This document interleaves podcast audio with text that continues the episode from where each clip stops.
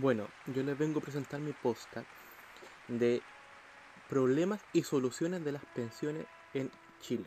Bueno, tenemos cuenta que el mayor problema es que el dinero que se junta en realidad es demasiado poco para las personas.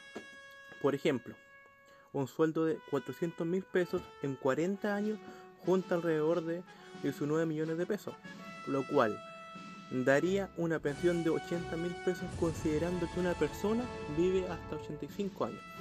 Ahora, eso haciendo que la empresa sea legal, que no tome crédito ni, ni cobre dinero por su trabajo, lo cual es bastante difícil. Ahora, ustedes me pueden decir, pero la verdad es que 400 mil pesos también genera interés. ¿Qué pasa con los intereses? Bueno, yo te puedo decir que la verdad es que 400 mil pesos no es el sueldo mínimo y anteriormente el sueldo era mucho menor y el dinero cae va valiendo menos. Por lo tanto, la cantidad real que se junta es mucho menor que eso. Ahora, ¿cuál es el real problema? Que el sistema no funciona. ¿Y qué debemos hacer? Cambiarlo probablemente. Lo más difícil es saber qué sistema funcionaría.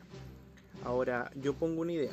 Primero, el porcentaje debería aumentar de un 10% a un 20% del sistema de pensiones y segundo, el dinero invertido de la forma del sistema debería ser en, propiedades de remate, lo cual podría hacer que la ganancia anual sea de un 15 a un 20% sobre el dinero invertido.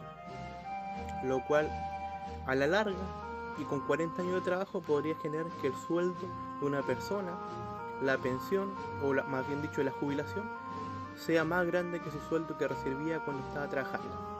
O sea, una persona que gana 400 mil pesos, al jubilarse podría estar ganando fácilmente unos 500 o 600 mil pesos de jubilación.